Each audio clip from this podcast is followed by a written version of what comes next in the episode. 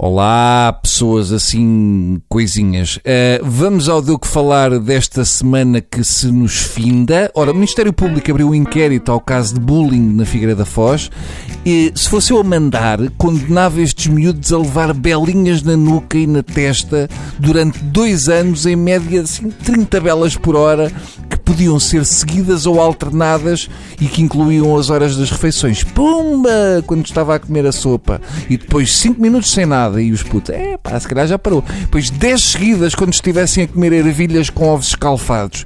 Que até se iam pelo nariz as ervilhas. E quando estivesse a fazer xixi levavam belinhas até molharem as palmilhas dos sapatos. Vamos lá ver uma coisa. Uh, bullying a crianças, não façam isso. É só pobrezinho e triste e fraco de espírito. Querem fazer bullying, vão fazer historiadores ou gente ruim. Querem judiar os mais pequenos, tem o secretário de Estado da Cultura que está mesmo a pedi-las, mas deixa os putos em paz. Por mim era aulas de cravo magá para todos os que já foram vítimas de bullying.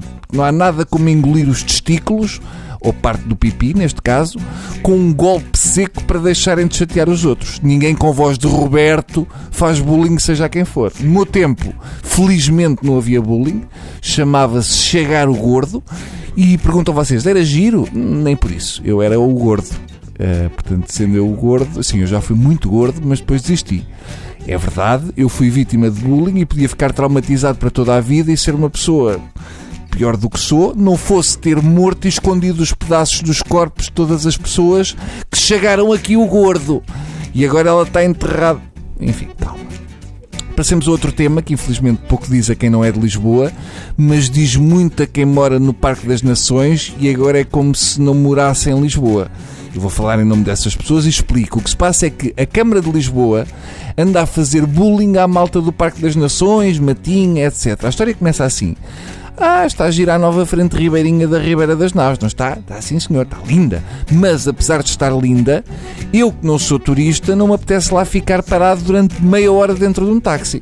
Quando for para ir ver, vou lá, vejo. Agora, só queria passar por lá para ir para o outro lado da cidade. Não apetecia ficar meia hora a ver os camões a ficarem com um escaldão enquanto o taxímetro cavalga euros ao som da Rádio Amália. Tudo bem que é uma praia linda de mármore que ali fizeram, mas quem quer ir para casa, para a Expo, depois de um dia de trabalho, não lhe apetece ficar a ver gente a beber gin enquanto os filhos esperam para jantar. Aquela Ribeira das Naus fez com que o Parque das Nações ficasse, em termos de tempo, à mesma distância que Fátima.